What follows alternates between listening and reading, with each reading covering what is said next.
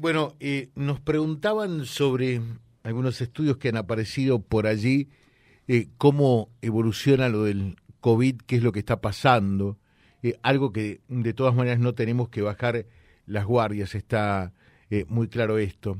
En línea el doctor Luis Cámara, lo saludamos. Doctor, ¿cómo le va? Buen día.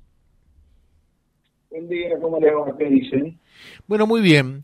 Eh, deseosos de hablar con un especialista como usted y que nos cuente cómo ha evolucionado esto del coronavirus en los últimos tiempos, qué es lo que están viendo ustedes, porque por allí se habla que otra vez hay a nivel China alguna preocupación y se están tomando eh, recaudos de prevención que otrora no ocurriese. Y también algunos efectos que deja eh, este virus en personas que lo han contraído? A ver. Bueno, eh, estamos, digamos, al fin del modo pandemia, lo cual no significa que la pandemia se haya ido, porque el virus está, me da toda la sensación, toda se supone que el virus se va a quedar por lo menos un buen tiempo, no sabemos en forma definitiva, eso se verá en la próxima década, por así decirlo, pero hoy por hoy te diría que el virus va a estar una buena cantidad de tiempo, este, entonces la prevención que tenemos en este momento son las personas mayores usar barbijos en todos los tiempos invernales y en los lugares muy cerrados, sobre todo los que tienen una muchos años y tienen además enfermedades eventualmente debilitantes. Y la otra prevención, la que hay que tener, es recibir las dosis de refuerzo, sobre todo la población joven, que muchos de ellos no tienen el primer refuerzo siquiera, y es importante que tenga por lo menos el primer refuerzo.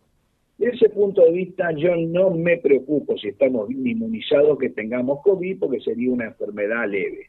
Ahora, no está bien inmunizado, la situación se complica. Por lo tanto, existiendo las vacunas, yo me dejo de preocupar, entre comillas, con el COVID. No estando vacunado o insuficientemente inmunizado, la situación se puede poner más compleja. Claro.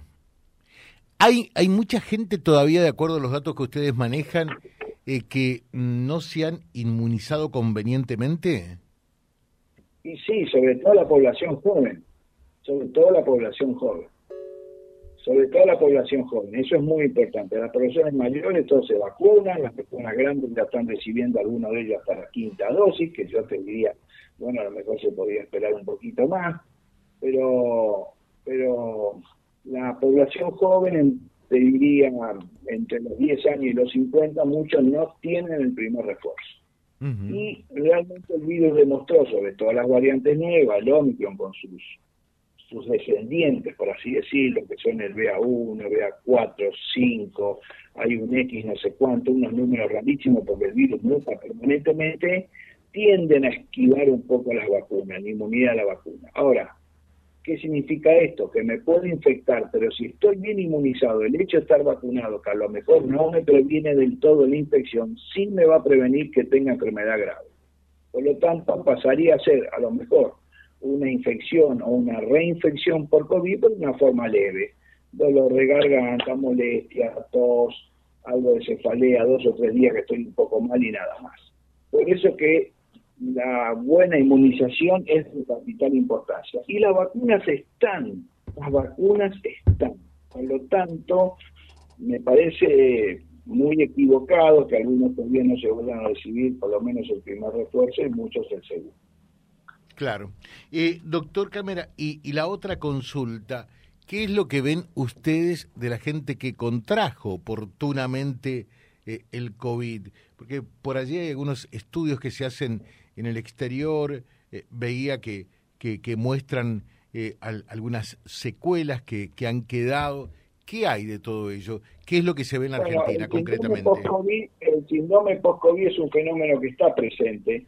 Da la sensación, comparando lo que viene de la bibliografía, tal cual toscaba decir, del hemisferio norte, no coincide tanto con nuestro hemisferio. Acá en Argentina uno ve, tenemos nosotros consultorios post-COVID, pero no suelen ser tan tan marcados como las descripciones que vienen de Estados Unidos, con muchos eventos vasculares, infarto, accidente cerebrovascular, trombosis, problemas inmunológicos, problemas en la memoria, problemas en el tubo digestivo, problemas en la piel, caída, caída del cabello, muchísimos síntomas que pueden llegar hasta el 30% de la población, particularmente mujeres jóvenes que pueden quedar con esta enfermedad prolongada, que se llama así, COVID prolongado.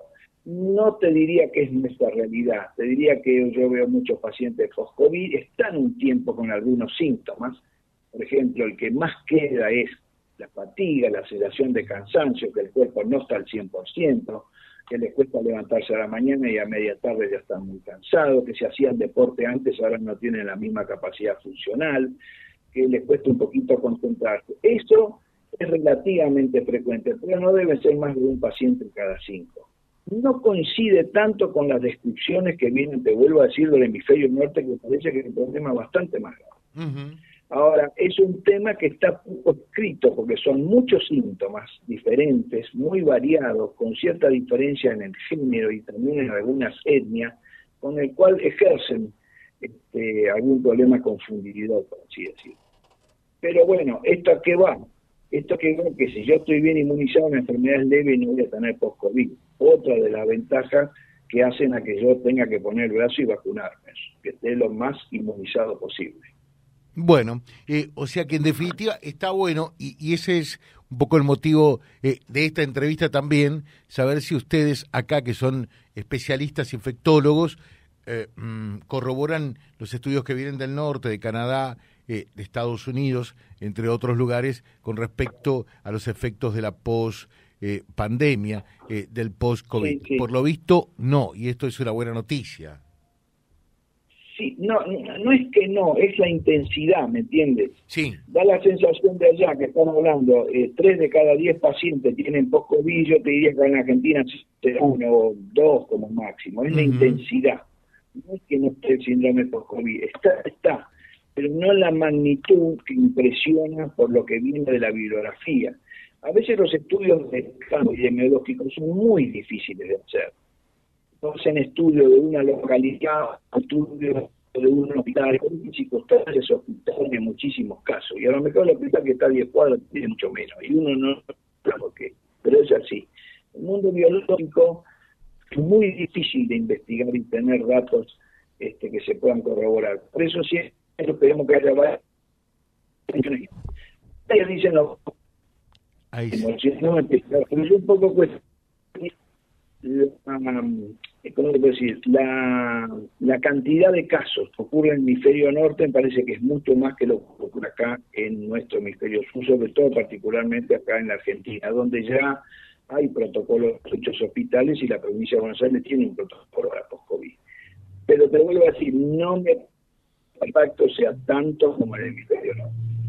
Claro, y la última consulta dice, José, preguntale por, por favor Ay, se está cortando un poquitito. A ver si podemos hacer esta última consulta. Eh, preguntar al doctor, yo tuve dos veces COVID eh, y tuve tres vacunas. ¿Tengo que ponerme igualmente la cuarta? Sí, sí, porque igual en las vacunas... Bueno, Bueno, perfecto. Eh, perdemos por allí la señal, le dejo un saludo como siempre, muy atento, muy claro, muy gráfico. Un fuerte abrazo, doctor. Bueno, hasta luego, buenos días. Gracias. El doctor Luis Cámara, especialista infectólogo, él integró eh, el, equipo eh, de seguimiento de esta pandemia que asesoraba al presidente de la Nación, Alberto Fernández. Es correntino él. Luis Cámara charlando con nosotros eh, acerca de la evolución del coronavirus y también de qué es lo que pasa con el síndrome de la pospandemia www.vialibre.ar, nuestra página en la web, en Face, Instagram y YouTube. Vía Libre Reconquista. Vía Libre. Más y mejor comunicados.